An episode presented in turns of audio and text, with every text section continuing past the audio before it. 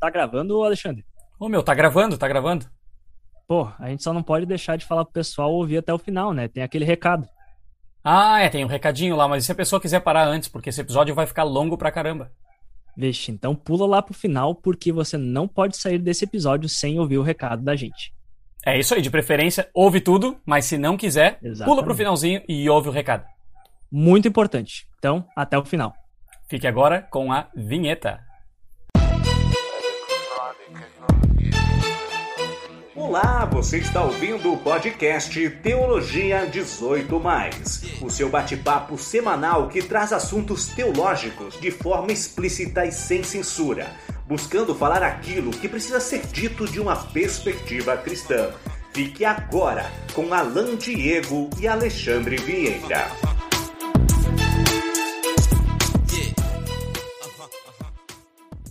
Olá, seja bem-vindo a mais um episódio do Teologia 18 E para começar, eu quero dizer algo para você.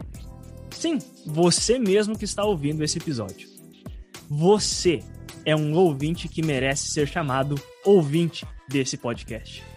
Depois de tantas semanas sem episódio novo, nós estamos aqui novamente e você não desistiu de nós.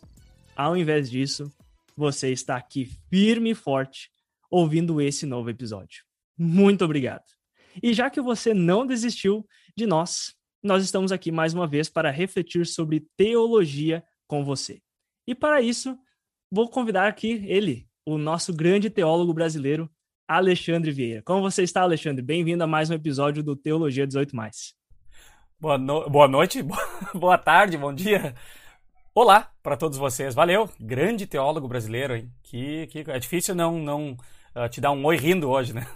Obrigado, Alan. Bom estar conversando contigo mais uma vez. Né? A gente não, não conseguiu se falar por um tempinho aí. E, e é bom também saber que teve você, ouvinte, aguardando ansiosamente, nos mandando muitas mensagens de apoio e de torcida para que logo o programa voltasse. Não foi tanto assim, né? Mas eu sei que a conexão permaneceu e hoje estamos aqui. Muito bom estar conversando de novo. Um forte abraço aí. Verdade, Alexandre. E sabe que as pessoas realmente têm mandado mensagem, até eu, eu tenho. Uh, tem, tem razão, tem motivo para que a gente está, esteja um pouco uh, afastado, a gente não gravou ultimamente. A gente já vai falar um pouquinho sobre isso para compartilhar com vocês algumas novidades. e até um A gente brigou, né? A gente, a gente brigou, brigou exato. E não... Teve muito, muita, muita coisa envolvida, não, que é isso, né? Mas. Uh, eu sei que muitos, muitos de vocês continuaram nos seguindo nas nossas redes sociais, mandando mensagem e, e até compartilhando algumas coisas que nós ah, nos no, estamos envolvidos. Até a gente teve um, um momento no meio desse, desse ato, ah, conversando com o pessoal da Gelb, muitas pessoas vieram, chegaram até nós, compartilharam com, ah, com a gente, até nos estendendo convites, até tem mais novidade aí, a gente vai estar tá até o Teologia 18 Mais vai estar em um congresso de jovens. Ah, então, realmente, muito legal, muitas coisas bacanas acontecendo. Mas, Alexandre, fala um pouquinho aí, por que que, por que, que nós não estamos, não, não fizemos episódios ultimamente? O que aconteceu? Por que que, por que que você, da tua parte, qual foi, um, qual foi uma coisa que talvez tirou um pouco do tempo? Por que que, o que, que você estava fazendo nesses últimos tempos? Pois é, cara, eu, eu, eu, falo um pouco, mas tu vai ter que falar também, né? Porque aconteceram coisas muito, muito legais na, nas nossas vidas, né? Das nossas famílias, minha e do Alain. E nós fomos uh, abençoados aí com, com processos de chamado, né? Chamado pastoral, chamado para trabalho pela igreja. E nessas últimas semanas, então, foram bastante corridas né, para isso, né? de reuniões, de, enfim, de decisões para se tomar. Então, esse foi, esse foi um lado, né? E teve também a questão de estudo, trabalho, né? Bastante estudo lá do, do Alain, eu também voltando com, com trabalho, volta às aulas, e a gente acabou não conseguindo conciliar todas essas coisas. Mas o chamado foi, foi isso aí. Eu recebi um chamado da Igreja do Canadá, de um seminário que tem lá, para ser professor de teologia exegética deles. E aí a gente aceitou na semana passada, né? Na semana passada, depois de um, um processo de três semanas. Acho que foi mais ou menos o tempo em que a gente não não gravou, né? Deu, deu três semanas ou quase um mês ali desde o primeiro contato e reuniões até então o, o chamado. E, e, é isso, estamos bem felizes, bem empolgados né, para trabalhar lá com os irmãos de lá. Um seminário pequeno, pessoas muito legais. Uh, já conheço um outro professor que foi chamado da Índia, mas não conseguiu ir ainda por causa do Covid, né, no ano passado. Foi amigo, vizinho na época de doutorado. Então a gente se conhece bem, as famílias. Ele também, nós vamos chegar quase juntos, se tudo der certo, nesse próximo ano letivo, né? E, e aí acabou acontecendo que a gente não conseguia se reunir, né, Alan? Isso da minha parte, mas e, e como é que foi para ti? O que, que, aconteceu na tua vida? Caramba, Alexandre, antes, antes de eu falar de mim, que incrível. E eu sei que eu falo da, da, da perspectiva também dos nossos ouvintes. Que notícia maravilhosa. Deus está chamando para esse trabalho incrível. Parabéns, parabéns mesmo. Que Deus oh, abençoe o teu chamado lá para o seminário de Edmonton. Que tenho certeza, tu já arrasa em tudo que você faz e vai ser uma, uma grande bênção para a Igreja do Canadá, servindo como professor de teologia exegética. Pois é, Alexandre, e da minha parte, uh, eu não aceitei chamado porque eu ainda não recebi nenhum chamado, mas estou e, em um processo de chamado. Isso é uma das coisas que tem ocupado bastante uh, o meu tempo, uh, até mesmo para conversar com todas as pessoas que precisam estar envolvidas, a Igreja do Brasil e também a Igreja daqui dos Estados Unidos. Tem uma congregação daqui dos Estados Unidos, que, onde tem uma comunidade muito grande de brasileiros imigrantes uh, que vem, vieram morar nos Estados Unidos e tem muitas pessoas, muitas famílias, até mesmo uma realidade que acontece quando você vai para um lugar, às vezes uma pessoa sabe inglês ou sabe a linguagem daquele lugar e a família vai junto e não tem aquele conhecimento, conhecimento de, da linguagem local. E essa igreja, essa congregação, então, ela ela está percebendo a necessidade de ter alguém para ministrar para pessoas, uh, para brasileiros então tá em, em, está nesse processo de querer me chamar para ser pastor nessa congregação. E isso tem claro, não tem muita coisa que pode dar errado. Até estava conversando com o Alexandre antes de nós começarmos a gravar, que tem muita coisa envolvida, tem, tem muitas burocracias, inclusive uma delas que é bem difícil, que todo mundo que já tentou fazer isso sabe que não é fácil, que é você conseguir um visto de trabalho aqui nos Estados Unidos. Mas tem várias coisas acontecendo. Novamente, não, não tenho nenhum anúncio de que eu aceitei chamado, porque eu nem recebi um chamado, porque eu não posso uh, receber ainda esse chamado, mas estou no processo. E ainda tem a questão, que nem o Alexandre falou, de estudos. Estar num, num, programa de doutorado te exige bastante. Semana que vem eu vou fazer uma prova, na segunda-feira, uma prova muito importante, que é muito difícil. ela é conhecida por, por sei lá, deixar todo mundo bem nervoso, uh, em bom inglês, estar freaking out, realmente está muito louco da cabeça com todas as coisas que, que estão acontecendo. Mas então tem é uma é um período na reta final aí desses estudos, preparação para essa prova. Uh, são quatro horas de prova que eu tenho cinco questões que eu tenho que responder, ou escrever mais ou menos umas duas páginas cada questão. Então é é uma coisa muito difícil. E mas então tem tem sido bem bem bem corrido, bem corrido mesmo. E tá faltando faltando tempo. E é por isso que uh, às vezes quando eu podia, o Alexandre não podia, ou às vezes quando o Alexandre podia, eu não podia e agora só agora, felizmente a gente conseguiu parar um pouco para colocar a conversa em dia e poder refletir um pouco sobre teologia, que eu sei que você, eu estava com saudade, imagino que você, nosso ouvinte que está aí assíduo, ouvindo no, nesse novo podcast, esse novo episódio do podcast, você também devia estar com saudade. Mas é isso, Alexandre, é isso da minha parte. É, sobre eu podia, tu não podia e vice-versa, né? Não, vamos, vamos falar a verdade. Hoje se fez um esforço para gravar por causa da tua prova e tu disse eu preciso, né, ter certeza de algumas coisas. Será que a gente pode bater um papo sobre teologia? Vamos gravar sobre um assunto que vai cair na prova? Não, não é Exato. isso. Cara, a tua, a tua capacidade todos nós já sabemos e estamos confiantes. Mas que Deus te abençoe, ela com tranquilidade Valeu, também. Cara. Que Valeu. certamente vai, vai ser, vão ser noites difíceis aí de dormir, né? Mas que tu consiga controlar a ansiedade, tenha tranquilidade, confiança, e Deus te, te abençoe para colocar o teu conhecimento no papel lá. A gente vai estar tá torcendo. Muito obrigado. Muito Beleza, obrigado. depois, quando, quando sair a notícia boa, tu diz para nós. Tá? Quando, quando sair a notícia boa. Não é ser, é quando. Tá bom. Se, aí, tu... se, não, se demorar uns meses, vocês já sabem que o silêncio. se a gente é ficar é sem gravar, né? Se a gente ficar sem gravar. ninguém, ninguém coloca nas, nas mídias sociais, aí Alan passou. Aí... Exato. Por favor, não, não façam isso que é só pressão. É, é, vão me aterrorizar. Mas até é interessante porque, porque demora, né, Alexandre? Você já passou por isso, você já fez essa prova e pode demorar até mais de duas semanas. Eles normalmente pedem pelo menos duas semanas para, porque tem vários professores que leem a sua resposta e, e eles então chegam à conclusão de se, que se você se você passou ou não. Então é, ah, só de pensar já tô ficando nervoso. Acho que eu vou estar nervoso pro nosso episódio agora. Gente. Não, vamos ficar tranquilo, vamos ficar tranquilo. Mais uma coisinha ainda, né? Bastante introduções hoje que fazia tempo também que a gente não fazia, né? Se, se o ouvinte quiser ir lá pegar uma água, tranquilo, daqui a pouco a gente já vai entrar no assunto. Uh, só queria te perguntar sobre o, o chamado aí que tu tá sendo considerado. Considerado não, já escolheram, mas chamado já tá com teu nome mas não foi entregue ainda por essas questões burocráticas aí, né? A gente sabe que pode demorar um pouco. Mas é, o lugar lá pode dizer um pouco como é que é a congregação ou é melhor esperar? Não, eu acho que não tem. É, novamente, é, eu e sei que todas as pessoas da igreja sabem que ah, pessoas são chamadas por, por causa da vontade de Deus. E se der certo ou se não der certo, é, é realmente completamente da vontade de Deus. A gente espera que as burocracias não fiquem no meio, mas uh, a congregação, a congregação na região metropolitana de, de Boston, e, onde que tem é, Boston e na verdade o próprio estado uh, onde a cidade de Boston está é, é, o estado segundo estado que mais tem uma concentração de brasileiros aqui nos Estados Unidos. O primeiro é a Flórida e Massachusetts então é, é o segundo tem cerca de 19% da população brasileira nos Estados Unidos. Então tem milhares de brasileiros morando lá.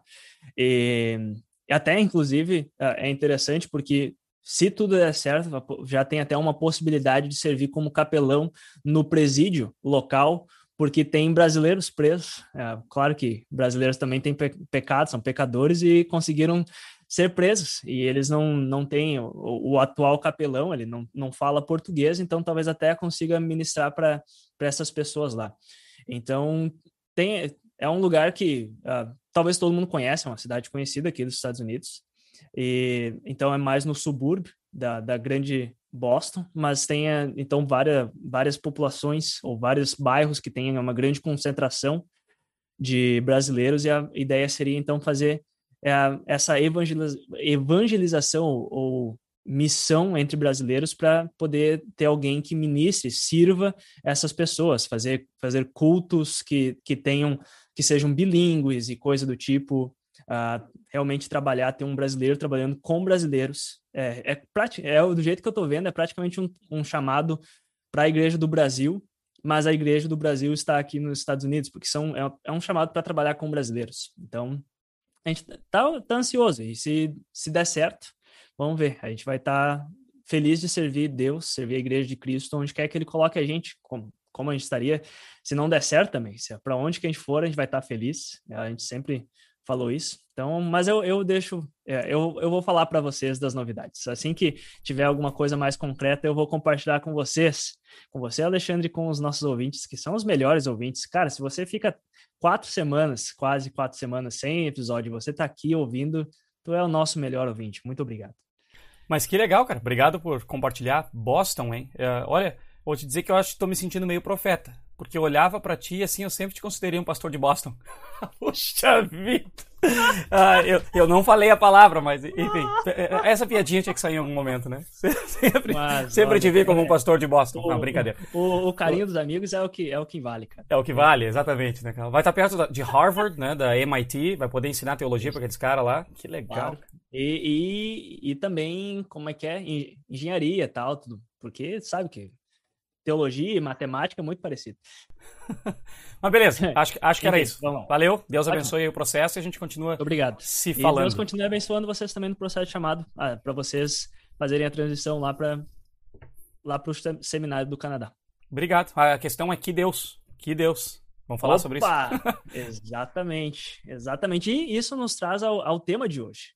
Talvez vocês estão pensando, nossa, já estão há uns 10 minutos aí falando e ainda não chegar no tema, mas o tema de hoje é Trindade. Trindade, verdade ou mito? Alexandre, e o que, que você tem para falar? Considerações iniciais sobre esse tema: Trindade, verdade ou mito? Beleza, vou, vou, vou chegar com o meu voto já, abrindo o voto. Verdade. Ah, que fácil, né? Boa. que fácil. Boa. Mas. Uh, não, não tem mas. Trindade é uma verdade. Né? Uh, por que falar sobre isso é algo que parece tão óbvio, né? Bom, é, é, é uma verdade central das Escrituras, né? central do Novo Testamento, ou mais clara ainda no Novo Testamento, né? mas ela é central da Bíblia como um todo, obviamente. E uma verdade sem a qual não há cristianismo. Não há igreja cristã, não há cristão sem a Trindade. E isso é algo, é um divisor de, de águas, né? Digamos, entre aqueles que, que acreditam na Trindade e aqueles que não.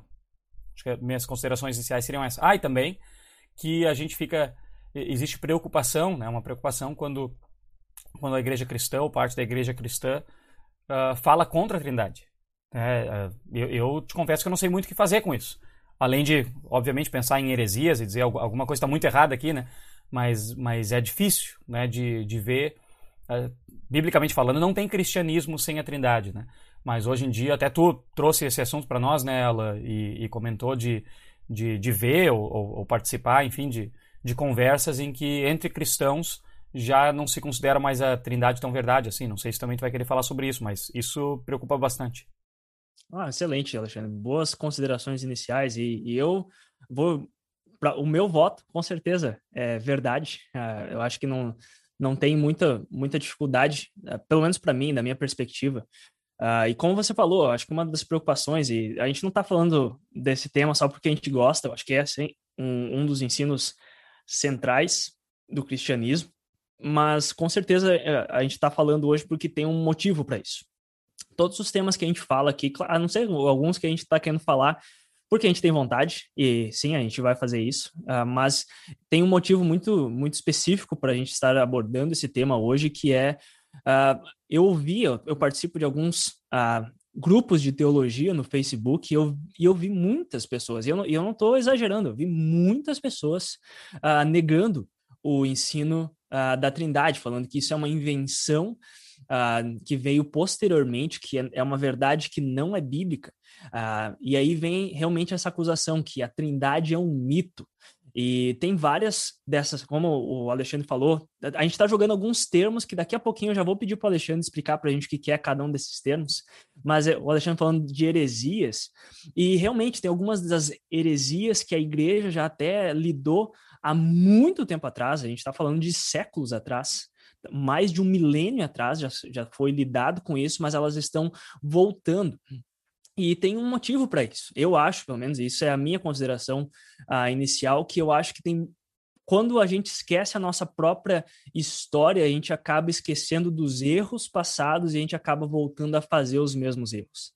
E eu acho que tem muita, muita, muitas vertentes do cristianismo hoje em dia que elas são não tradicionais. Eu não estou dizendo que isso não existe dentro das, das denominações tradicionais. Existe. Infelizmente, uh, o diabo ele introduz heresias até mesmo onde a gente acha que não existe.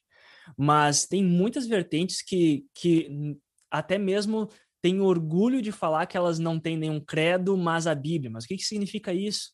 E aí você acaba se desfazendo das lentes hermenêuticas que, que foram entregues desde os tempos dos apóstolos, e por que não desde os tempos dos profetas, umas lentes de como ler a Bíblia, e você acaba chegando a erros que já foram cometidos no passado que a igreja já, já deu, então falando com a, da perspectiva bíblica mesmo, falando, não, isso está errado, isso na verdade está ameaçando o próprio evangelho, mas como tem essa falta de conhecimento da história da, do ensino cristão, do ensino bíblico, acaba voltando aos mesmos erros. E um deles, ah, logo, logo, eu acho que é um da, uma das coisas que a gente pode falar até mesmo, é, é você ver que ah, Deus não é triuno, na verdade, é, Deus tem modos. E é uma, uma das heresias que eu tenho visto ultimamente, que é o modalismo. Isso foi conhecido já há muito tempo, e desculpa se algum termo a gente já vai explicar, eu prometo.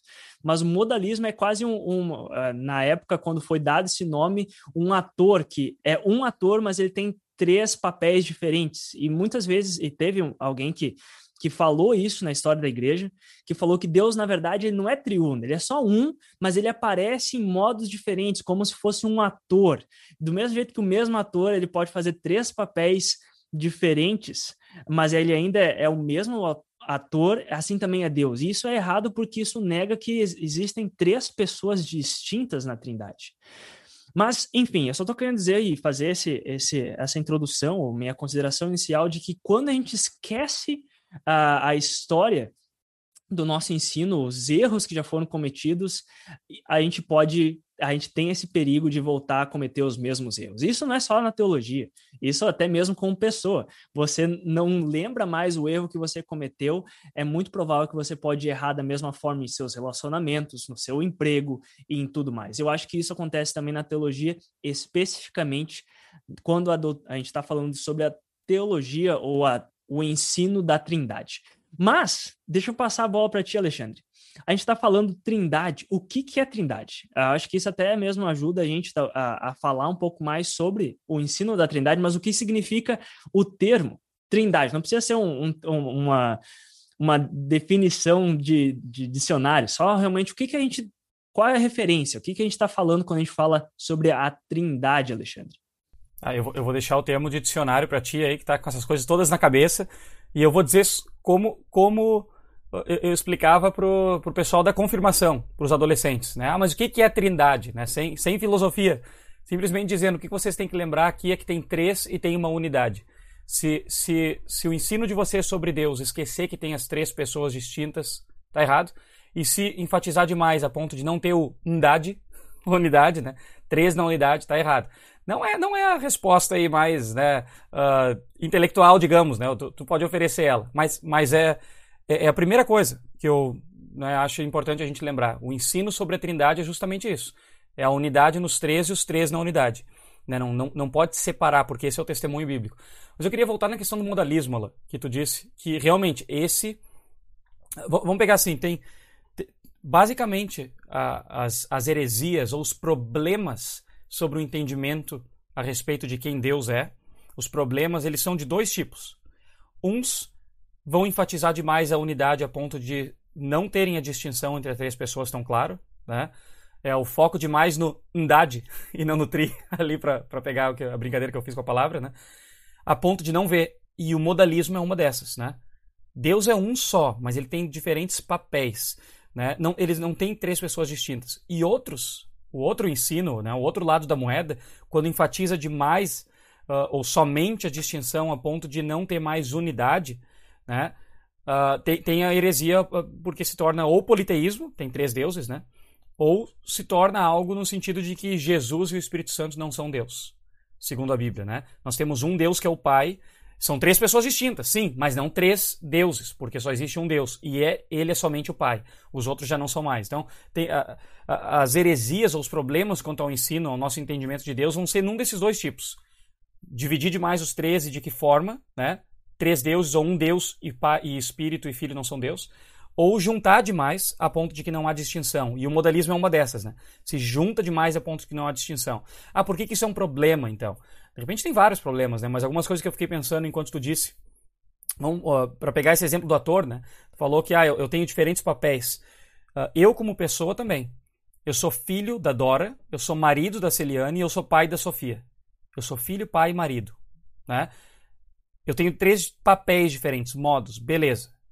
Se eu sair na rua, tomar um tiro na cabeça, quem morre? O filho da Dora, o marido da Celiane e o pai da Sofia. Quer dizer, os três são o mesmo, não tem distinção de pessoa, só de papel. Mas com Deus não é assim. Por isso que o modalismo é furado. Né? É, é, uma heresia porque, gente, porque é um ensino errado sobre quem Deus é. Porque na cruz, o pai não morreu e nem o espírito morreu. Somente o filho morreu. Então, o problema do modalismo, que parece que é uma solução boa para a trindade, ah, são só três papéis diferentes, mas todos são o mesmo Deus. Sim, todos são o mesmo Deus. Mas não, não são só papéis diferentes. Não são só papéis diferentes. Porque é somente o filho que morre. Isso é fundamental para a doutrina da salvação. É, isso é fundamental para a doutrina da salvação. É só o filho que morre. O pai e o espírito não morrem na cruz. Ah, mas então Deus morre ou não morre? Mas então se Deus, Deus ali estava dividido, bom, isso, isso, é outra questão, né? Que com certeza o Alain vai responder aqui para nós, porque eu não tenho a resposta. Ele pode tentar. Mas, mas é importante para nós, né? Porque a doutrina da Trindade ela não serve para explicar Deus. Isso é um problema que às vezes as pessoas pensam, né? Ah, mas não, não explicou, mas não explica mesmo. Mas ela é uma doutrina que é usada para confessar o ensino bíblico sobre Deus, para a gente confessar de forma que agrade e traga glória ao nosso Deus. Né? E ele se apresenta como três pessoas distintas e ele se apresenta como um Deus só. E se disser que tem mais que um, ele, ele vai se ofender, ele diz que está errado. Então o modalismo tem esse problema de, de ver papéis a gente acabar confessando algo errado sobre a morte de Cristo. confessando algo errado sobre a salvação, né? confessando algo errado sobre o sacrifício, enfim, sobre todo o plano da salvação. A gente não pode fazer isso. Então, modalismo peca por esse lado. Não são só três papéis, só três modos diferentes de ver como um ator hoje, ou como eu, pai, filho, marido, né, que nem eu falei. É, é, é um pouco mais complicado, quer dizer, bem mais complicado né, na, na questão de Deus. Mas a gente ainda confessa que sim, é um só Deus nessas três pessoas distintas. O que mais dá para falar Alau? Tu quer trazer algumas outras heresias também? Cara, tu, tu, tu falou, uh, sério, deu um resumo muito bem, muito bom mesmo, sério, eu achei muito bom o que tu falou. E uma coisa que agora tu falou bem no final, acho que é bem importante, é, você falou que é um, é não é para explicar, é, e na, na verdade, é uma das coisas que eu fico, que eu acho que é importante a gente falar quando a gente fala sobre o ensino da Trindade, é que é um mistério. A gente está falando de algo que é, é um mistério. A gente, principalmente como um Deus é três e três pessoas. O Pai é Deus, o Filho é Deus, o Espírito Santo é Deus. Não são três deuses mas um Deus. É um mistério. Não, ah, se a gente, com a nossa mente uh, de matemática básica, que a gente tem uh, um mais um mais um igual a três. E na, na doutrina da Trindade, a gente vai falar que as três pessoas da Trindade, elas são um. E isso não quer dizer também 0,33% de Deus vezes 3, que vai dar um. Não, não é isso. Até porque daria. Mas a questão é, não é que é, cada pessoa é, é uma parte da substância divina. É, é um mistério. E nesse sentido, se você tá achando que a gente vai acabar com todo o mistério, eu acho que isso é uma coisa que a gente não deve fazer. Até é uma coisa bonita da, da teologia que eu admiro muito quando, se, quando alguém reconhece, é você não tentar resolver um mistério que é um mistério. Eu acho que a doutrina da Trindade, ela, a gente tem formas de ensinar e até mesmo da gente uh, poder ter uma, uma forma mais concreta de entender a forma que Deus se revela para nós, esse Deus triuno, Pai, Filho e Espírito Santo. Mas ele é um, é um ensino que a gente não é para resolver o mistério de uma forma que não é mais um mistério. Se a gente estivesse propondo isso aqui, teria alguma coisa errada. Provavelmente a gente acabar uh, tropeçando em um falso ensino, porque é um mistério. A Trindade, o ensino da Trindade é um mistério. E até mesmo uma das coisas do mistério, até mesmo para puxar, porque a gente, no, no, nosso tema, a gente está falando verdade ou mito. Uma das coisas que eu ouço bastante, Alexandre, do porquê que a Trindade, o ensino da Trindade seria um mito, é porque o termo Trindade não existe na Bíblia. A Bíblia não fala de Trindade. Isso quer dizer, então, que não a Bíblia não ensina a Trindade, Alexandre? Ou o que, que você pode dizer para a gente sobre isso? Pois é, é, é, é, verdade. A Bíblia não, não usa a palavra Trindade. Tá, tá correto isso? A Bíblia não usa a palavra Trindade, né? E, e isso incomoda bastante gente porque, enfim, se a gente quer confessar o que a Bíblia está ensinando, por que, que a gente usa uma palavra que não está lá, né? Mas a palavra Trindade, embora não seja bíblica, ela é só um resumo do ensino, nada mais do que isso. Né? Porque se alguém perguntasse em que Deus tu crê, peraí, vamos abrir aqui em 2 Coríntios capítulo 9 e tal, Jesus é Deus e tal, sabe? Dá para dar todas essas explicações, né? mas a, a, a, gente resume isso com a palavra trindade, né? para ficar fácil de memorizar, que nem eu falei, dá para ensinar para os adolescentes ali da igreja. Né? Três pessoas distintas, um Deus. Né? Não é para entender, mas é isso que a Bíblia vai ensinar. Agora vamos abrir e ler todas essas passagens. Né? Mas realmente, a palavra trindade não está lá. Mas ela resume o ensino bíblico sobre quem Deus é. Então, quando nós dizemos assim, o Deus triuno, né, ou eu acredito no Deus, a Santíssima Trindade, por que, que a gente fala e usa esse termo? Se não quiser falar também e usar, não, não precisa, mas, mas desde que creia no Deus certo, que é, que é triuno e é a trindade, né? Mas por que, que a gente fala isso? Para na hora diferenciar a pessoa. Não estou falando de um outro Deus que não é aquele que é Jesus Cristo também e o Espírito Santo que me dá essa fé. Eu estou falando de um Deus que, que é esse que se revela na história e fez isso, isso e aquilo. Né? É, é para a gente não ter que toda hora falar quem é o teu Deus. Meu Deus é aquele que é santo, santo, santo, é o que é Senhor, Senhor, Senhor, é o que é o Pai. Né? A gente diz é a Trindade. É, ela resume, ela resume. Então não é o fato de a palavra não, não estar ali na Bíblia né, que, que não faz sentido. Uh, ela é simplesmente um resumo, ela é um sinal para a gente clicar nela e entender o que, que são as outras coisas, né? Para a gente saber o mínimo possível, o mínimo denominador, né? Que é saber que Deus é três pessoas distintas, mas é um só Deus, é uma só essência, é uma divindade. E se eu confessar, ah, por que, que não pode falar que são três então? Alguém vai dizer, mas por que a gente não pode dizer que são três? É mais fácil de entender. Seria simples. É porque Jesus é Deus, sim. O Espírito Santo é Deus, sim. O Pai é Deus, sim. A Bíblia fala isso, sim. Então por que não dizer que é três? A resposta é muito simples, né? Porque não é isso que ele manda fazer. Ele diz só há um Deus. Só há um Deus. Então, realmente, não, não tem como entender, mas faz parte do nosso trabalho de criatura também e de, e de filhos de Deus, de simplesmente se dobrar e dizer, beleza, eu, eu não sei como, eu preferia dizer que são três deuses, para falar a verdade. Se o Senhor está me dizendo que Jesus é Deus, que o Pai é Deus e o Espírito Santo é Deus, para nós seria mais fácil, né, matematicamente. Mas ele diz, só que eu não permito. Tem coisas aí que vocês não entendem. E eu estou dizendo que é um só Deus. E esse Deus é Pai, Filho e Espírito Santo, todos são 100% Deus. E não é modalismo. então, a, a, a, palavra trindade, né, ou a doutrina, ela é um resumo. Ela, ela é um resumo muito simples, né? não é uma palavra que está na Bíblia, mas é, assim como o sacramento não está na Bíblia, né? mas a gente usa para resumir certos presentes que Deus nos deu, em vez de cada vez ter que explicar e ficar duas horas dizendo, a gente fala isso é o sacramento. E aí a igreja já entende o que é. Ah, tá, tá falando daqueles presentes que ele dá no batismo, que ele dá na Santa Ceia. Trindade é isso também. Né? Tá confessando o ensino bíblico e, e, não tentando ir além dele ou, ou menos do que, do que ele ensina. Cara, muito bom. Tu sabe que isso que você falou, para mim, é, é uma, é uma excelente resposta para essa questão ou essa acusação de que seja um mito porque não existe o termo uh, na Bíblia. E uh, nesse sentido, uh, acho até legal trazer uma frase usada para defender outro ensino, que foi de, do, de Santo Atanásio, ou Atanásio o Grande, que ele, na, no concílio de Nicéia, em uma outra, em, uma, das, uma das defensas contra um dos ataques que é do arianismo, que falava que Jesus não era verdadeiramente Deus, ou no caso, o filho não era Deus como pai, era Deus, então o concílio decide por uma palavra que em grego é homoousios, mas que significa da mesma substância uh, que o pai. E aí a acusação veio, essa palavra não está na Bíblia, a palavra, o termo homoousios. E aí Atanásio vai falar, ah, o termo pode não estar, mas o ensino está.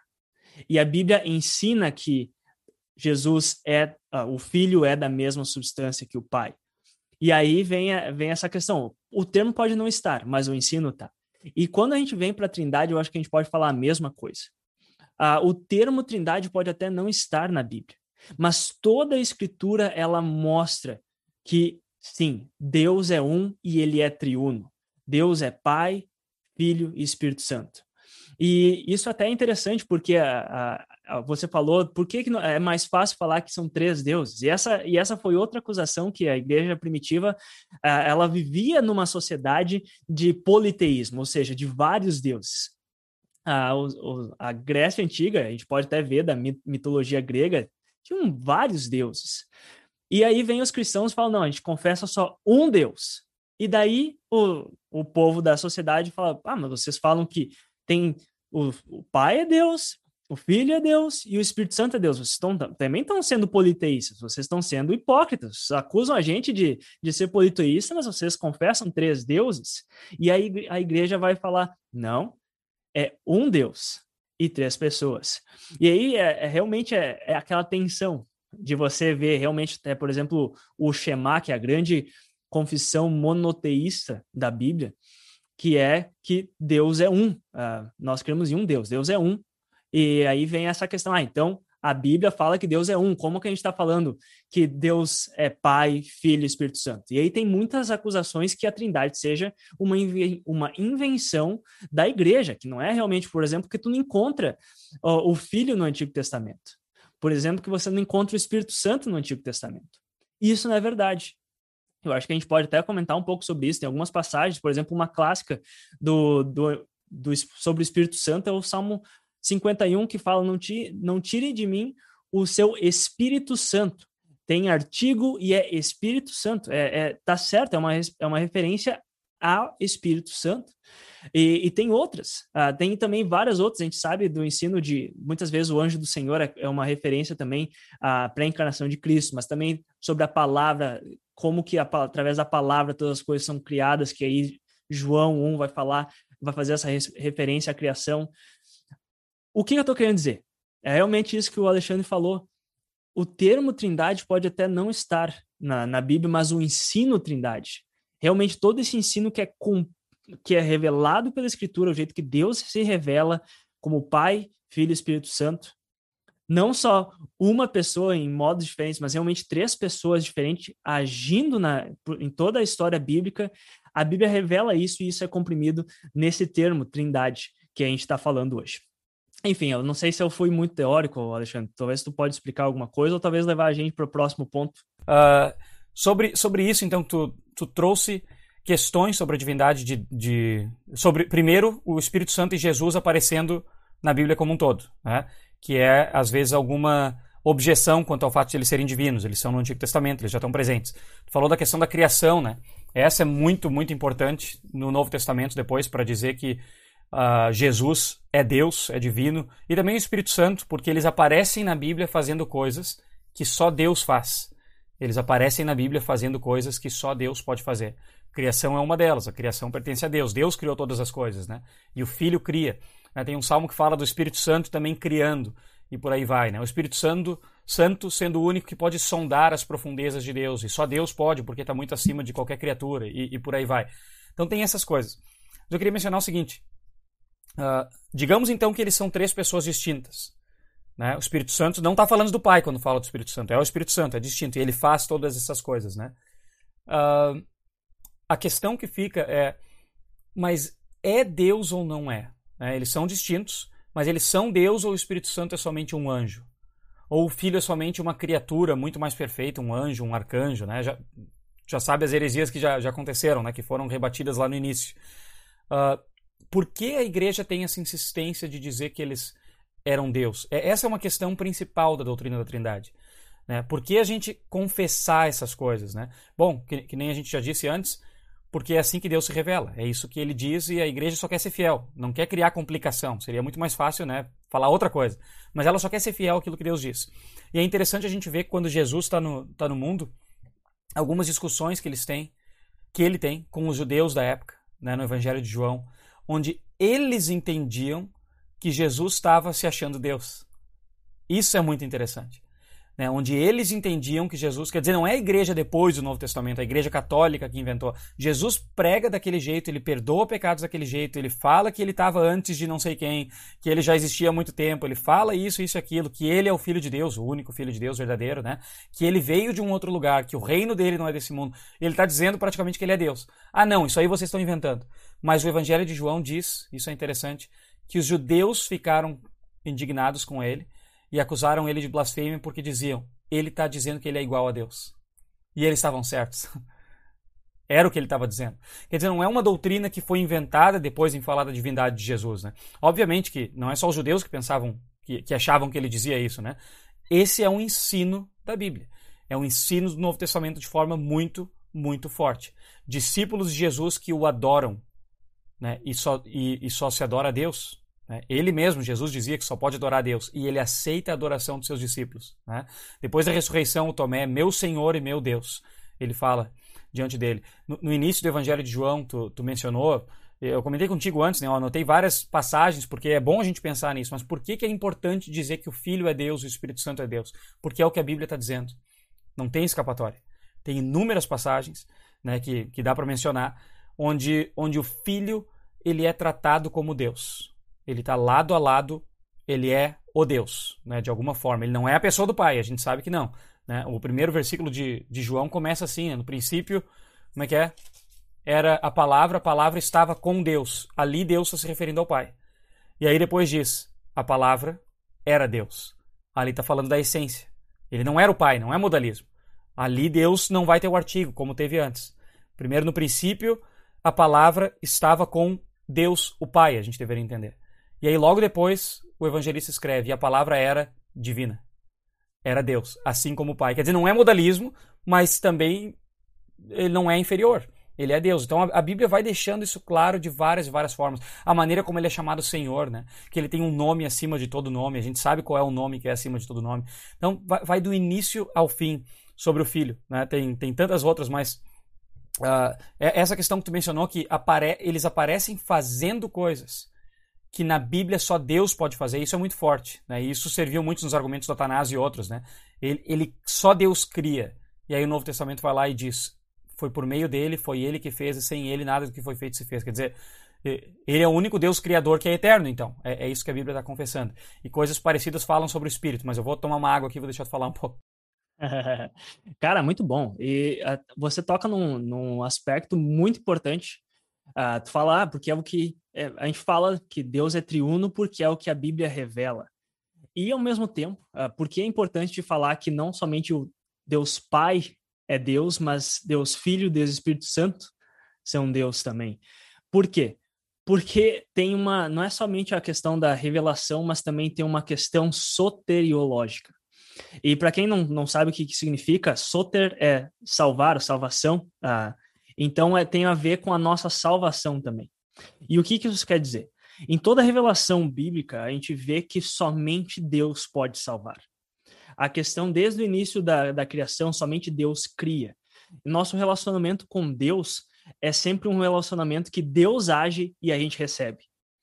E nesse sentido, somente Deus pode salvar. Quando a gente vê que, ou a gente fala que Jesus é o nosso Salvador, a gente já, e nesse sentido, a gente não está falando nada sobre divindade, sobre uh, ser Deus ou não, mas é, é, implicitamente falando que Jesus Cristo é Deus, porque somente Deus salva. E isso é um argumento trazido por vários, vários uh, pais da igreja, por exemplo, o Alexandre falou de Atanásio, mas também é um argumento trazido por uh, Gregório Nazianzo e também pelo São, Santo Basílio. Uh, os mesmos eles escrevem sobre a Trindade e eles afirmam, Agostinho vai fazer a mesma afirmação na, na, no seu tratado sobre a Trindade, de que somente Deus pode salvar. So, o, o Filho e o Espírito Santo, eles fazem coisas que somente Deus faz. Por exemplo, uh, o Espírito Santo, uh, você tornar algo santo, você, isso, a gente sabe que santo é somente Deus. E o Espírito Santo nos torna santo. E aí vem o argumento: se o Espírito Santo não é Deus, como é que ele pode nos tornar santo? Se ele não é santo por natureza, como é que ele pode dar algo que ele não tem, que é a santidade? E isso é um argumento da igreja uh, antiga, dizendo é, é óbvio que o Espírito Santo, o Espírito Santo precisa ser Deus. De, de uma, se ele não for Deus, ele não pode fazer coisas que somente Deus faz, que é nos tornar santo, nos dar a salvação em Cristo. Da, o mesmo argumento é usado para Jesus Cristo. Se o Filho encarnado e unido à, à humanidade, se ele não for verdadeiramente Deus, então ele não, não há salvação. É simplesmente isso. Porque somente Deus nos salva. Somente Deus pode vir até nós e nos salvar. Se Jesus ele é uma criatura, então a gente está perdido. Porque uma criatura ela não pode nem mesmo se salvar. Imagine salvar outras pessoas. E isso não é negar a humanidade de Cristo. Jesus é, o filho realmente ele se une a uma criatura, mas a questão é você afirmar e enfatizar que ele realmente é Deus. E isso me, me traz para uma outra ênfase que, é, que eu acho muito legal. Tudo isso que a gente tem falado e acaba muito desde a, principalmente desde Agostinho, até tem um livro muito famoso que é Deus por Nós, da, de uma teóloga Catarina Lacunha, que ela faz um argumento e ela a, realmente observa que desde o quinto século da igreja se se focou muito, se enfatizou muito o que é chamado entre teólogos, ou do jeito que teólogos normalmente se referem, a trindade imanente. O que, que significa isso? É a vida de Deus em si mesmo, relacionamento das pessoas divinas, a substância divina, e realmente é uma coisa muito abstrata, muito ontológica, é o, é o termo filosófico para isso, que é realmente é algo separado da vida cristã, da vida aqui na criação.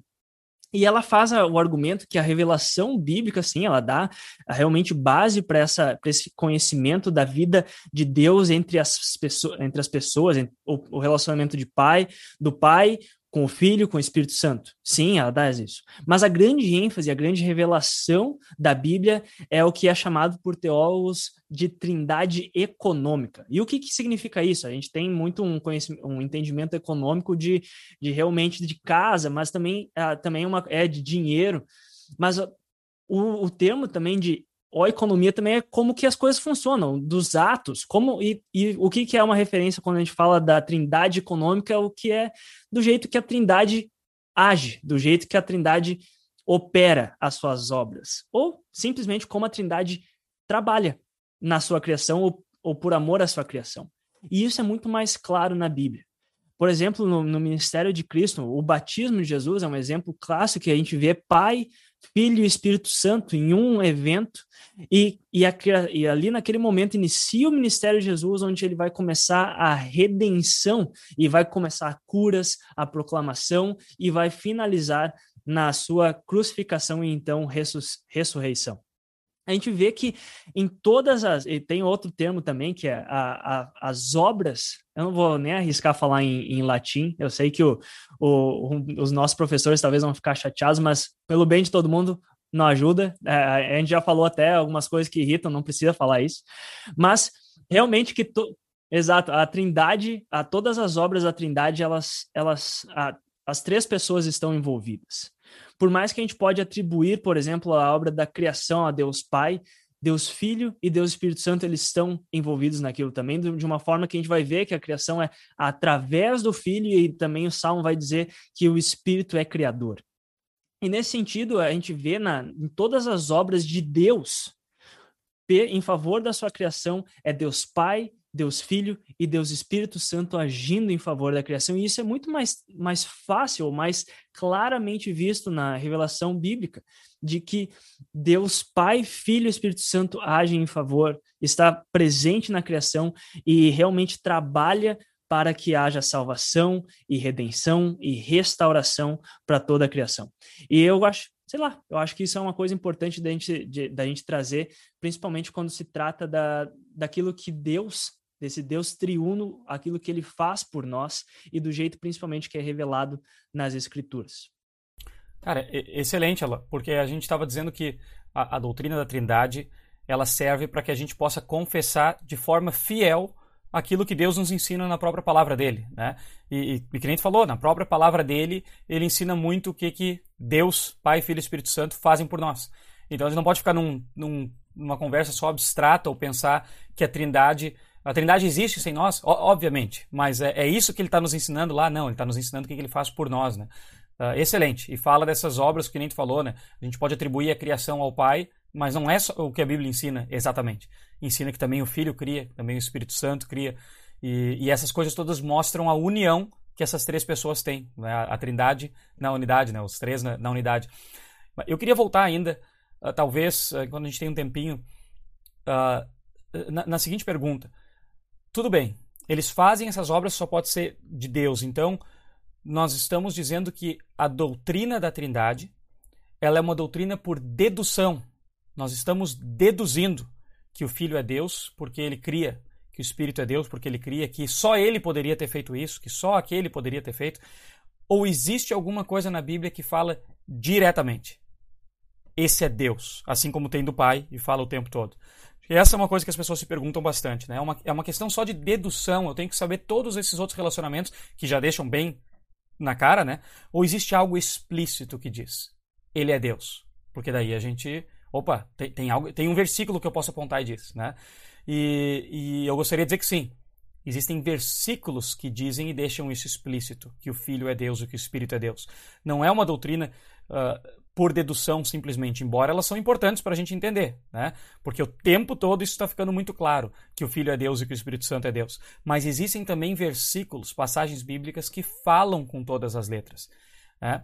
Eu imagino uh, uh, que os apóstolos lá no início, eu imagino não, a gente sabe lendo no Novo Testamento, eles também tiveram um certo choque, talvez uh, quando eles perceberam que, que era uma trindade do início ao fim, explicaram a Bíblia de forma trinitária, né? Talvez houve um choque, né?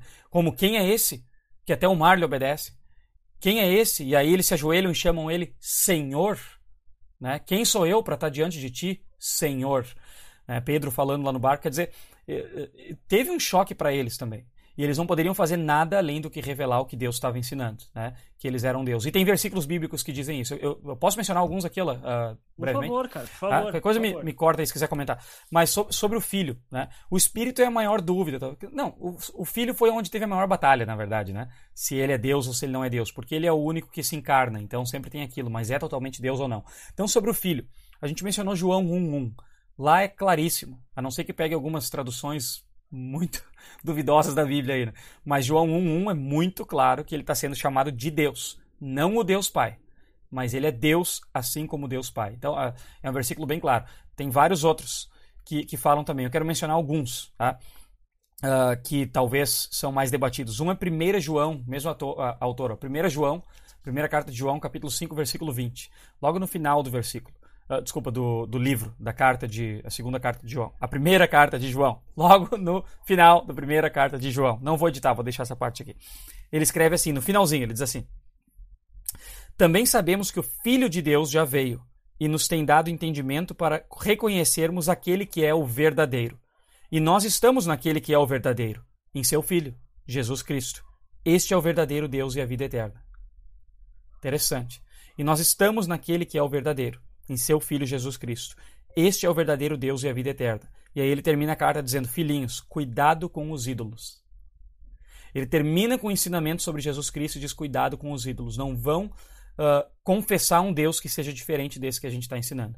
Né, tem, tem, várias discussões é, uh, né, para dizer que, ah, embora seja a maneira mais clara de entender se este é o verdadeiro Deus, se referindo ao Filho que estava ali, mas também poderia dizer que ele está falando do Deus Pai, o Filho. Enfim, existe essa discussão, né, embora não é a maneira mais clara.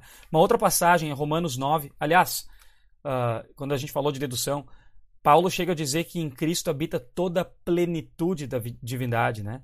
que todo joelho vai se dobrar diante dele, ou se dobra diante dele, e confessa que ele é o Senhor para a glória de Deus Pai. Quer dizer, ele está colocando ele junto, né? Ele é digno de adoração, ele tem toda a plenitude da divindade, tem tudo isso.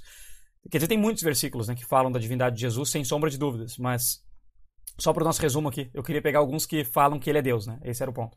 Tem um que é Romanos 9, versículo 5, onde diz assim: Deles são os patriarcas e também deles descende o Cristo, segundo a carne, o qual é sobre todos Deus bendito para sempre. É, o qual é sobre todos o Cristo segundo a carne, o qual é sobre todos Deus bendito para sempre. Amém. De novo, aqui alguns fazem certos exercícios de dizer, não, mas de repente está falando do Pai e tal. Quer dizer, se a gente parte do princípio de que ele não pode ser, a gente vai rasgar certos versículos ou vai, vai arrumar leituras que, que não confessem isso. Mas só para mostrar como existem passagens, né? Agora tem duas que é muito difícil não arrumar qualquer outra explicação. Tem duas que são as passagens, eu diria, junto com João 1.1, as mais claras do Novo Testamento, as mais claras. Vale a pena memorizar, se o ouvinte está ouvindo aí. É, se o ouvinte está ouvindo é boa, né? Se o ouvinte está prestando atenção né? e anotando. Uma é Tito 2.13. Onde é que está Tito agora? Agora seria bom alguém me ajudar aqui. Onde é, onde é que está Tito? É difícil achar essas cartas pequenas, né, cara? A gente tem, hoje em dia, tudo no celular. Eu tô aqui, ó, tô aqui no, no papel. Olha lá, vamos bota uma musiquinha de fundo. Tito 2,13 diz assim: Uh, nós, tá, fala, é a continuação de uma frase, diz assim, ó, aguardando a bendita esperança e a manifestação da glória do nosso grande Deus e Salvador Jesus Cristo. A manifestação da glória do nosso grande Deus e Salvador Jesus Cristo. Claríssimo. Não tem como fazer uma divisão. Tem gente que tenta, não, do nosso grande Deus, a manifestação da glória, e também a manifestação da glória do nosso Salvador Jesus Cristo. Mas não, Paulo não está dizendo que ele é o nosso grande Deus e Salvador, mas é o que Paulo está dizendo. Tem uma regra no Novo Testamento, uma regra uh, gramatical, chamada de a regra de Sharp, porque o sobrenome do cara era esse, Granville Sharp. E, ah, ele inventou uma regra para dizer que Jesus era Deus? Não, ele não inventou, ele descobriu essa regra. Ele pegou a estrutura do grego, que é o que a gente tem aqui, não vou explicar como é que é, enfim, mas é, é super interessante. Né? Quando aparece o artigo um substantivo assim, e aí aparece ali o, a palavra e em grego, mais um substantivo, sempre esses dois substantivos estão se referindo à mesma pessoa. Sempre. E aí ele mostra todas as vezes no Novo Testamento, sempre a mesma pessoa. Esse aqui seria um versículo exceção, que a gente só diria que não pode ser, se a gente não quer dizer que Jesus é Deus. Não tem como. Nessa regra é assim que funciona o grego. E ela aparece duas vezes. Por isso que eu falei, são os dois versículos mais claros. É Tito 2,13 e depois a primeira carta de Pedro. Primeira carta de Pedro, logo no início dela. Desculpa, segunda carta de Pedro, logo no início. Segunda Pedro 1 é a mesma coisa que aparece. Olha o que diz lá. Simão Pedro, servo e apóstolo de Jesus Cristo, ao que conosco, aos que conosco obtiveram fé igualmente preciosa na justiça do nosso Deus e Salvador Jesus Cristo na justiça do nosso Deus Salvador Jesus Cristo. É a mesma questão. Esses seriam os dois únicos versículos em que a regra não se aplicaria, porque nos outros todos, uh, com certeza, ela está falando da mesma pessoa. Então, só por motivos teológicos de alguém que não quer admitir, diria que aqui não é. Mas são versículos muito claros né, na linguagem do Novo Testamento, dizendo que o nosso Deus também é Jesus Cristo, que o nosso grande Deus e Salvador Jesus Cristo. A Bíblia claramente está chamando ele assim, além de Romanos, de 1 uh, João, como eu falei, né? Mas esses dois versículos realmente não, não tem como uh, como defender outra coisa. Então, para a pergunta que eu disse que eu me interessava, né, a Bíblia fala claramente que o Filho é Deus, fala. Fala claramente que o Filho é Deus. Fala claramente que o Filho é Deus. Não tem. Uh, assim, teria que rasgar certos versículos da Bíblia por questões muito teológicas, né? Por não, eu não posso admitir que a Bíblia está dizendo isso, mas é o que eles estão falando. É o que eles estão falando. Eles estão escrevendo dizendo que o Filho é Deus. Né? Uh, mas enfim, e, e, o Espírito Santo?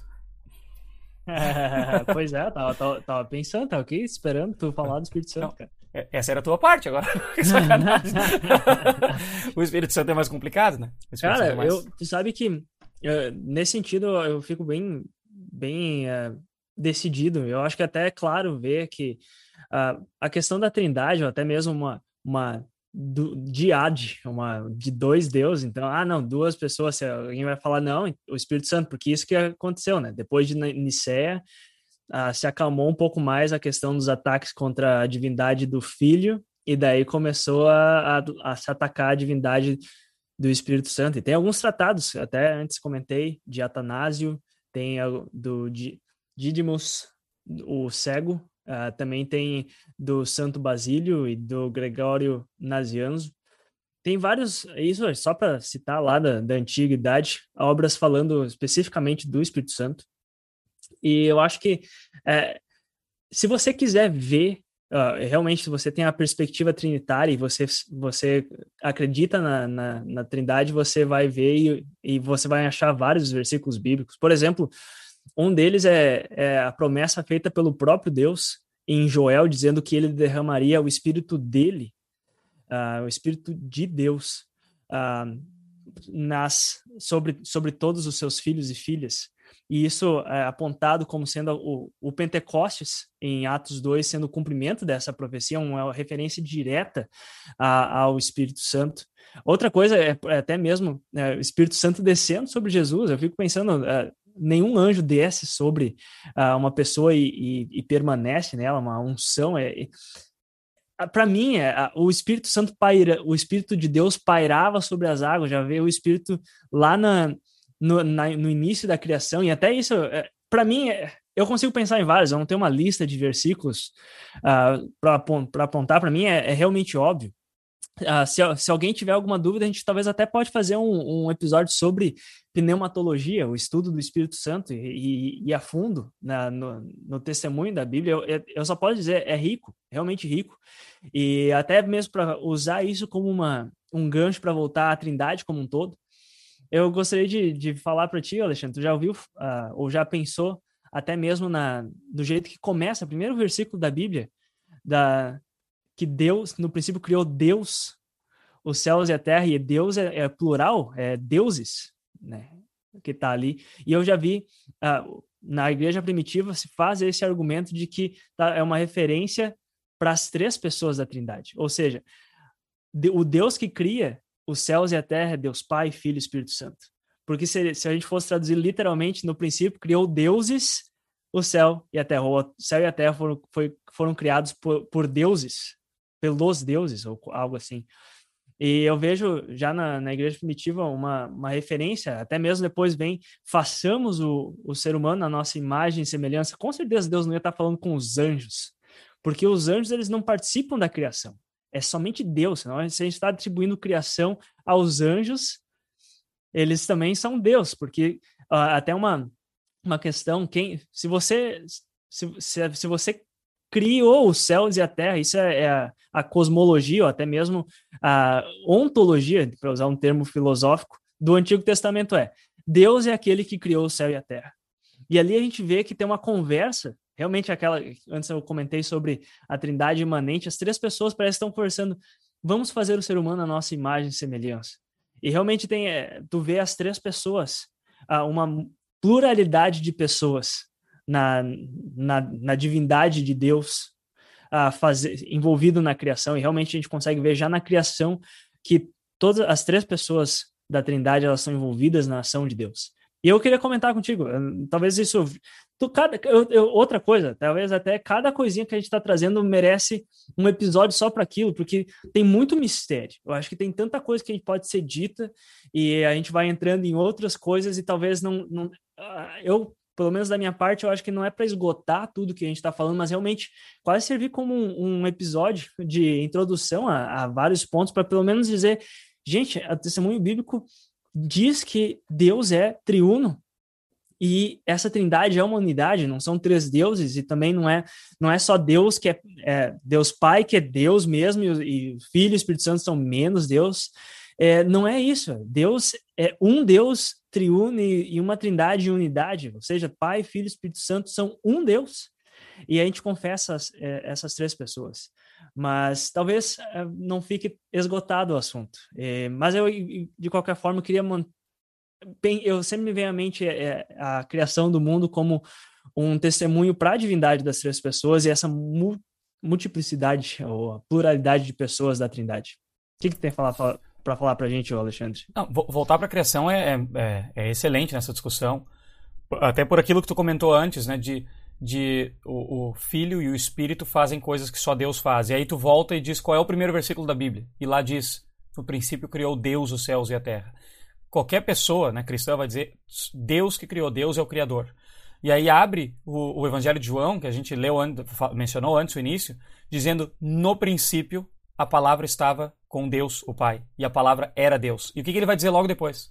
Ah, não, mas isso é coincidência. Não, logo depois ele vai dizer: que tudo que foi feito foi feito por meio dele, sem ele nada que foi feito se fez. Tipo assim, se vocês não entenderam que aquele Deus lá é o mesmo, né, que Jesus também é aquele Deus lá, então tem, tem coisa errada. Deixa muito claro. Então voltar para a criação é bom, na questão da linguagem que tu falou, do façamos o homem a nossa imagem e semelhança, né? Tem no outro versículo, logo depois do início, o Espírito de Deus se movia sobre a face das águas. É, a, a Bíblia vai testemunhando, ela não é um livro assim, uh, ela não é uma tese né, doutorado de doutrina, ponto um, pá, divindade do Espírito, ponto dois, mas ela vai contando a história de Deus, que nem tu falou, a trindade econômica, né? Ela vai contando a história de Deus com a gente, pra gente, e vai mostrando Deus triuno agindo e fazendo coisas. Isso é interessante. E aí, obviamente, a igreja, inspirada por esse Deus, o Espírito Santo, vai descobrindo e a gente sabe, olha, esse é o nosso Deus que nós confessamos, não é um Deus diferente, né? Sabe, cara, é, é interessante que, é, olha, a gente está falando talvez há quase uma hora e a gente não falou ainda da, da passagem que normalmente é, o, é, a passagem que se inicia. Agora tô falando como o Espírito Santo guia a igreja. A gente não falou ainda de Mateus 20, é, 28. Uh, e eu acho até interessante porque é, é o mais é o texto mais claro das, da, da Trindade, uh, mas deixa tudo muito sem falar. É, é quase a gente falou tudo isso e quase dá para culminar na, no versículo, nesse comando dado pelo próprio Jesus uh, antes de subir ao céu, que é o comando de batizar, né? Eu acho que é, eu só me liguei, a gente ainda não falou dessa passagem bíblica, uh, que realmente você batizar ou colocar o nome de Deus sobre alguém para dizer, ah, essa pessoa pertence a Deus, e fica claro em Mateus 28. Não é verdade, Alexandre? Ou o que, que, que tu acha? Perfeito. Os discípulos são aqueles que têm o nome do Pai, Filho e Espírito Santo sobre si, né? Batizando em nome do Pai, do Filho e do Espírito Santo. Essa é a obra de Deus, em Pai, Filho e Espírito Santo. Esses são sob a autoridade do único Deus, que é o Pai, o Filho e o Espírito Santo. Excelente, Mateus 28, Jesus diz. É. Não, e, e, aí, eu perguntei antes, uh, agora essa, essa, passagem me ajuda a lembrar de outras coisas. Eu perguntei antes sobre o Espírito, se tem alguma coisa clara, né? Sobre o Espírito ser Deus. essa é uma delas, né? E, e, aí tem outras que também falam mais ou menos parecida. Mas existe também algo que fala um pouquinho mais forte. Bom, na questão do Espírito ser uma pessoa né, da, da Trindade, uma pessoa distinta e não só um modo, Jesus ensina lá em João 14, 15, 16, que ele vai pedir ao Pai que envie o Espírito da Verdade. O Espírito da Verdade vai ensinar todas as coisas, é aquele que vai revelar, né, vai mostrar, ensinar ele sobre Jesus Cristo e tudo mais. Ele é o Espírito que procede Quer dizer, ele não é a mesma pessoa, então não é modalismo, para voltar naquilo, né? Mas é um espírito da verdade que vem da parte de Deus, é o espírito de Deus. Beleza. Tem essas três pessoas, mas ele é divino ou não? Essa que tu falou mostra que ele está, eh, nas palavras de Jesus, o espírito, o pai e o filho, eles eles estão no mesmo nível, digamos, né, de autoridade. Estão no mesmo nível de autoridade. Mas ainda assim, tem, tem, tem duas passagens, pelo menos, que a Bíblia, que, que dá para lembrar. Eu até estava lendo antes, te falei, e, e fazendo anotações, mas tem duas passagens agora lembrando dessas que, que o Espírito Santo é, é chamado de Deus e Senhor, que é um pouco mais direto. Tem duas passagens bíblicas. Então não, não é só na questão da dedução, né? Porque com Jesus é, é, é, óbvio o tempo todo. Mas com o Espírito. Tem uma passagem, eu estava abrindo aqui, logo antes, quando terminava de falar. Ela está em 2 Coríntios 3, 17. Onde ele diz assim, ó. 2 Coríntios 3, 17, ele diz assim. Deixa eu só achar. Ah, 16 e 17. Quando, porém, alguém se converte ao Senhor, o véu é tirado. E aí Paulo escreve: Ora, este Senhor é o Espírito. E onde está o Espírito, do Senhor, aí é liberdade. Tu vê que, de novo, ele está dizendo que ele é o Senhor. Quem é que é Senhor para cristãos, para Deus, para o povo de Deus, para Israel, né? Este Senhor é o Espírito. A gente se converte a este Senhor. Ele está chamando ele de Deus, né? E onde há o uhum. Espírito do Senhor, a liberdade. Ele é aquele que dá liberdade, aquilo que tu falou, né? Então, a gente sabe que ele é uma pessoa distinta. Ele não está se referindo ao Pai, ou não é modalismo. Está se referindo à pessoa da Trindade e chamando ele de Senhor. Assim como Jesus é chamado de Senhor e o Pai também o tempo todo, o Espírito também. E tem uma outra passagem que é, que é muito interessante, que é de Atos 5. Sabe aquela passagem onde uh, uh, Lucas escreve que Ananias e Safira iam dar uma, uma oferta né, para a igreja? Logo depois de José, o, o Barnabé, né, ter dado a sua oferta, e ele vendeu um campo e deu o dinheiro. E aí Ananias e Safira prometeram que iam fazer o mesmo. O olho cresceu, eles ficaram com parte do dinheiro e deram só outra parte. Ninguém sabia mesmo, né? E aí Pedro diz para eles: Por que, que vocês mentiram para o Espírito Santo com respeito à oferta? E aí Pedro continua: Não foi para homens que vocês mentiram, mas para Deus. Então é além de chamar de Senhor, tem aquela passagem onde um apóstolo diz que ao mentirem para o Espírito Santo, eles mentiram para Deus. Ah, mas é porque ele é um anjo de Deus, porque ele é um né, subordinado de Deus. Não tem essa explicação ali. Ele está dizendo que eles mentiram para Deus porque mentiram para o Espírito Santo ao fazer aquilo. Então a Bíblia tem também passagens um tanto diretas, né, de chamar o Espírito Santo de Senhor, de chamar ali ele de Deus, ou equivaler ele com Deus, né, mesmo ele sendo uma pessoa distinta do Pai, mas ele, ele, ele tem essa autoridade. Agora, nessa que tu falou das formulações, essa é muito interessante. O Pai, o Filho, o Espírito Santo. O Pai, o Filho e o Espírito Santo. Existem muitas passagens na Bíblia, e é isso que mostra que, que é uma trindade onde a Igreja de Deus passa a falar sobre Deus e a autoridade de Deus falando sobre essas três pessoas: o Pai, o Filho e o Espírito Santo. Eles começam a escrever suas cartas, eles começam a escrever os evangelhos falando nesses termos. Por quê? Porque esse um Deus que eles conhecem está se revelando para nós assim, como Pai, Filho e Espírito Santo. Algumas dessas eu vou querer mostrar, porque elas são fáceis de, de achar aqui. Ela. Então vamos lá. Cara, Uma ótimo. delas. Enqu... Ah, vai, vai, vai, vai, lá, vai lá, vai lá. Não, Não eu só ia comentar uma coisa que tu falou, cara, sobre o, o título, a palavra uh, Senhor ser, ser atribuída ao Espírito. Realmente, na, na, na, nas Escrituras, esse, esse é um título dado somente a Deus, né? E outra coisa, acho interessante, porque dois episódios atrás, se eu não me engano, a gente conversou com o professor Lino e ele citou uma tradução do, do texto é, hebraico para o grego, e a palavra que no hebraico é, é referência, é o nome de Deus, é Yahweh. Muitos falam Javé ou Jeová, mas então essa palavra Yahweh ela é traduzida para o grego como Senhor. Estou certo ou, ou não, Alexandre? Sim, então não, tá alguém alguém familiarizado com isso, você chamar de Senhor, o título Kyrios, é uma é uma coisa é, é um título, uma referência direta a Yahweh, ao Deus que se revela no Antigo Testamento ao nome de Deus. E talvez eu tô, talvez realmente a minha lente hermenêutica me leva a fazer essa, essa, esse, essa afirmação, mas é, é praticamente dizendo o Espírito é Yahweh, o Espírito Santo é Javé, é, é uma das pessoas do Deus que se revela por toda a Escritura. E eu acho que isso também é uma, é uma coisa que a gente pode falar realmente muito bem, bem apontado essa, essa passagem que se refere ao Senhor como Espírito. E para bem colocado. Para mim, para mim fica fácil. Sim. Mas vai lá, eu... continua. Eu tô louco para ver essa Concordo daí, contigo. essas passagens. Essas lentes hermenêuticas que são que são a Bíblia que está dando, né? Estão chamando de Senhor, né? E não é só ali um, um, um chefe ou coisa assim. Ele está deixando bem claro aqueles que se convertem ao Senhor. Né? Qualquer pessoa da igreja daquela época ou de hoje ia dizer, ah, ele está falando de se converter a Deus. E aí ele diz, esse Senhor é o Espírito. E onde há o Espírito de Deus, a liberdade. Quer dizer, está sendo muito claro. Né? Sobre essas passagens, né? tu, tu, falou da fórmula, e, e, essa é muito interessante. Ah, porque falou em batizar em Pai, Filho e Espírito Santo, está colocando eles de forma igual? Tá, está colocando eles de forma igual. Né? Mesmo que muitas vezes a Bíblia vai continuar usando a linguagem de Deus para falar do Pai, mas eles vão colocar o Filho e o Espírito Santo juntos e às vezes vão chamar eles de Deus, porque eles estão aprendendo também, né? E é o que Deus está revelando para eles, é o que eles estão fazendo. Essa é a doutrina da Trindade no dia a dia, digamos, né? Em uso, enquanto Deus vai nos revelando através dos apóstolos. Olha só algumas passagens que essa, essa formulação aparece bem interessante na cabeça deles, né? Em 2 Coríntios, 1 Coríntios 12, do 4 a 6, Paulo escreve assim: Ora, os dons são diversos, mas o Espírito é o mesmo. E também a diversidade nos serviços, mas o Senhor é o mesmo. E a diversidade nas realizações, mas o mesmo Deus é quem opera tudo em todos. O que, que ele está falando aqui? Ele está fazendo uma formulação trinitária para dizer que Deus age no meio da igreja. Ele está repetindo os dons, os serviços, as isso e aquilo. O Espírito, o Senhor, se referindo ao Filho, o Deus, se referindo ao Pai. Ele está repetindo de três formas bem didáticas para mostrar que o Deus da igreja são esses três. O Deus da igreja são esses três. E aí em Efésios, ele faz isso várias vezes. Tem outras passagens, mas eu, essas são no mesmo livro, é fácil de ler aqui rapidinho para a gente poder terminar também.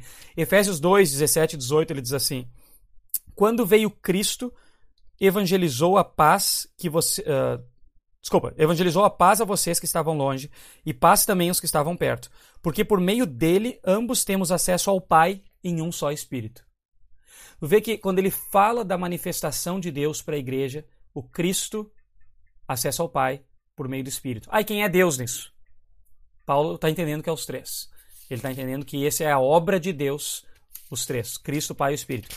Um capítulo depois, Efésios 3, 14 a 17, ele faz algo, vê essas formulações trinitárias. Né? Ele diz assim: Por essa razão, eu me ponho de joelhos diante do Pai, de quem toda a família nos céus e na terra recebe o nome. Peço a Deus que, segundo a riqueza da sua glória, conceda a vocês que sejam fortalecidos com poder mediante o seu espírito no íntimo de cada um, e assim, pela fé, que Cristo habite no coração de vocês, estando vocês enraizados e alicerçados em amor. De novo, o Pai, o Filho e o Espírito Santo é esse pedido que ele tem a Deus. Né? Capítulo 4, 4 a 6, ele diz: essa aqui é bem conhecida, muito conhecida, é uma das mais claras também, nessa formulação de que Deus é uma trindade. Né? Ele diz assim: há somente um corpo e um só Espírito, como também é uma só a esperança para a qual vocês foram chamados. Há um só Senhor, uma só fé, um só batismo, um só Deus e Pai de todos, o qual é sobre todos, age por meio de todos e está em todos. Ah, então é só o Deus e Pai de todos, mas ele está colocando ele ao lado do um só Espírito e um só Cristo, uma só fé. Ele está igualando. Esse é o ponto do versículo aqui. Ele está igualando, né? E aí, 5, 18 a 20, uh, Efésios 5, 18 a 20, diz assim: e não se embriaguem com vinho. Será que tá certo esse aqui? Será que eu anotei certo? tá certo? E não se embriaguem com vinho, pois isso leva a devassidão, mas deixem-se encher do espírito, falando entre vocês com salmos, hinos e cânticos espirituais, cantando e louvando com o coração ao Senhor, dando sempre graças por tudo a nosso Deus e Pai, em nome de nosso Senhor Jesus Cristo. Os três juntos. Ah, mas ele chamou Deus de Pai. Sim, em outro momento ele chamou Jesus. Ele escreveu que ele era o verdadeiro Deus, né? Por quê? Porque para ele não é um mais ou outro. Várias vezes é Deus e Pai, né? Ou Deus no lugar do Pai, mas às vezes é Jesus, às vezes é o Espírito. O ponto é que eles entram juntos na nossa confissão de quem é Deus. Jamais vai dizer que há três deuses ou dois deuses, ou, né? É um só Deus.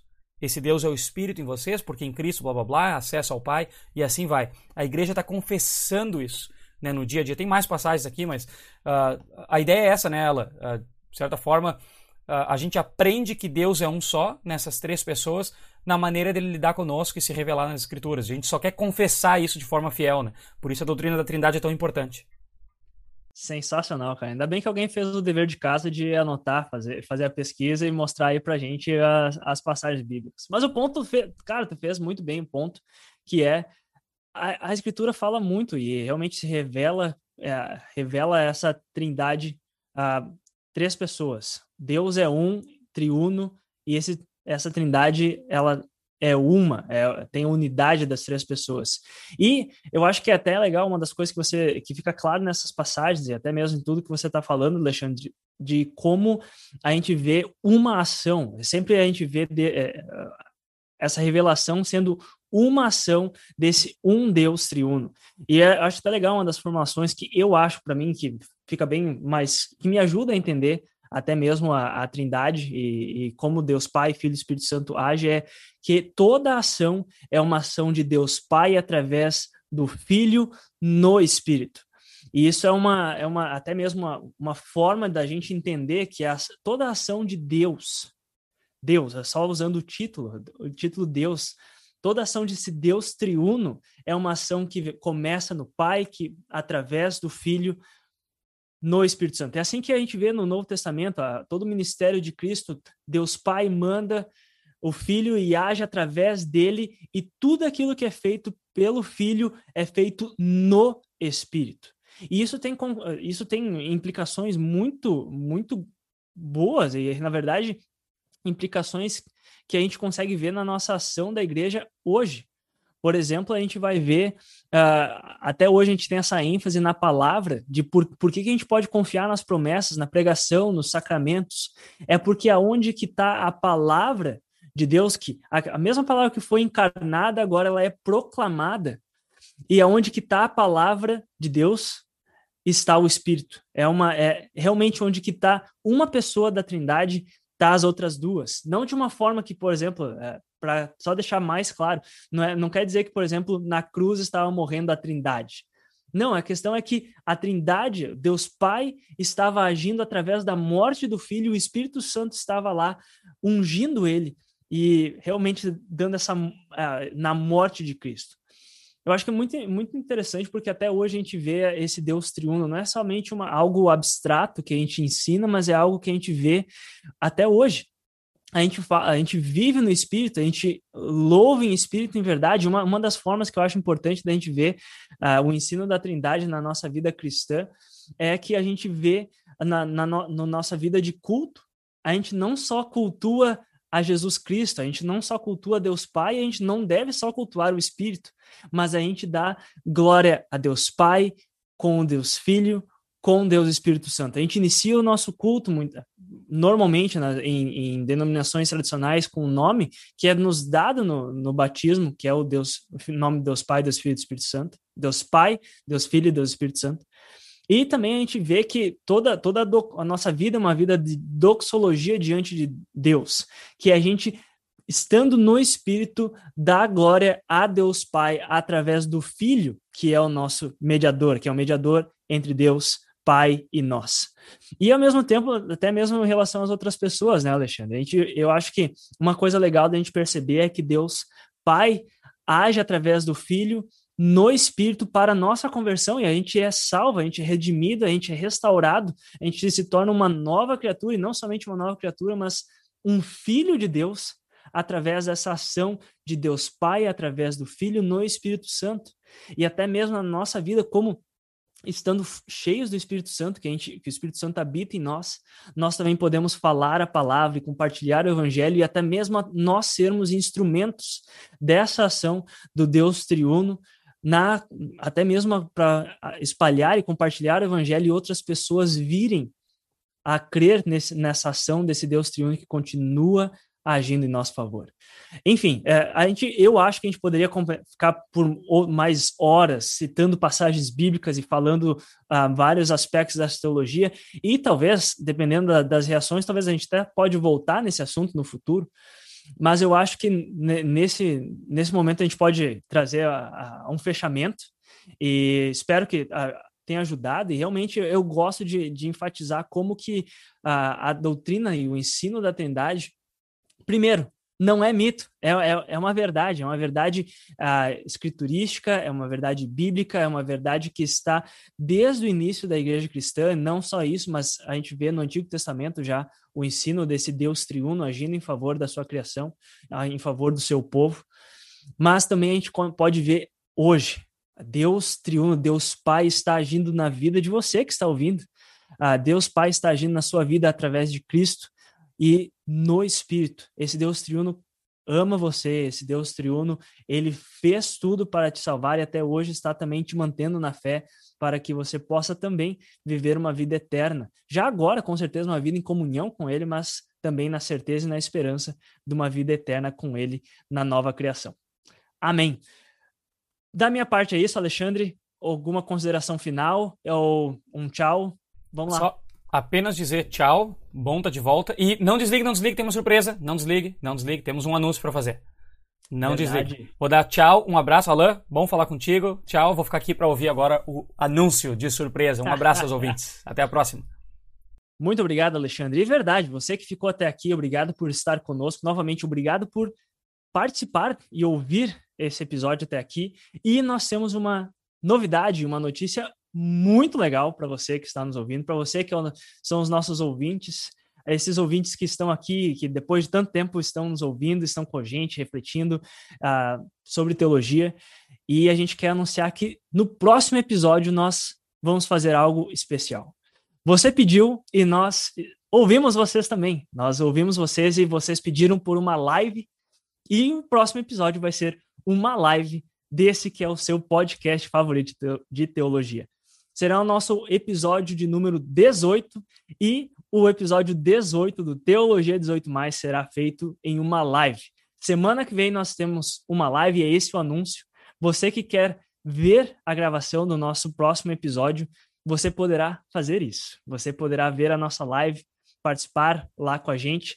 Quando será, Alexandre? Eu sei que você já deu tchau, mas eu quero trazer você de volta para não ser só a minha voz aqui anunciando isso, porque é um anúncio muito legal. Eu estou muito animado para fazer essa live, do, primeira live do nosso podcast. E eu quero trazer você. Quando vai ser, Alexandre? Muito bem, a gente vai fazer essa live, então, gravar esse episódio ao vivo, nesta próxima quinta-feira, que é dia 1 de julho, certo? 1 de julho. E é o nosso episódio número 18. O tema do nosso podcast, o título é Teologia 18 mais, e nós decidimos gravar começando na quinta-feira às 18 e 18 horário de Brasília. 18 e 18, às 6 e 18 da tarde, horário de Brasília. Não perca, a gente vai colocar nas nossas mídias sociais o link, é uma live para você participar, pode mandar pergunta, pode interagir, né, comentários a gente pode ler durante e vai ser a gravação ao vivo, depois nós vamos pegar o áudio e também disponibilizar em áudio. Mas participe lá com a gente e compartilhe aí com, o pessoal para poder participar e a gente ter esse momento de festa e celebração pelo 18º episódio. Vai ser bem bacana. Excelente, Alexandre. essa, essa é a novidade. Você que ficou até aqui, você sabe em primeira mão. A gente vai anunciar nas nossas mídias sociais também sobre isso. Fiquem, fiquem de olho lá para ver o link, onde que vai acontecer essa live. Mas é isso. Então, episódio 18 do Teologia 18 Mais, semana que vem, na quinta-feira, às 18 horas e 18 minutos. A gente vê você lá, a gente espera você realmente, como o Alexandre falou, compartilha com alguém. Se você acha que ah, alguém faz um tempo que já não ouve o, o Teologia 18 mais, porque ah, a gente ficou um tempão sem fazer episódio. Mas compartilhe então a boa notícia e a gente se vê na semana que vem. Novamente, muito obrigado por vocês estarem aqui. Ah, fiquem com Deus e a gente está muito feliz de estar de volta. Que a gente possa continuar refletindo teologia com uma mentalidade madura e que a gente precisa cada vez mais nessa sociedade, nesse contexto atual que a gente vive. Um grande abraço para você e até a próxima. Este foi o Teologia 18 mais de hoje. Siga-nos nas nossas redes sociais e compartilhe com os seus amigos. Até a próxima!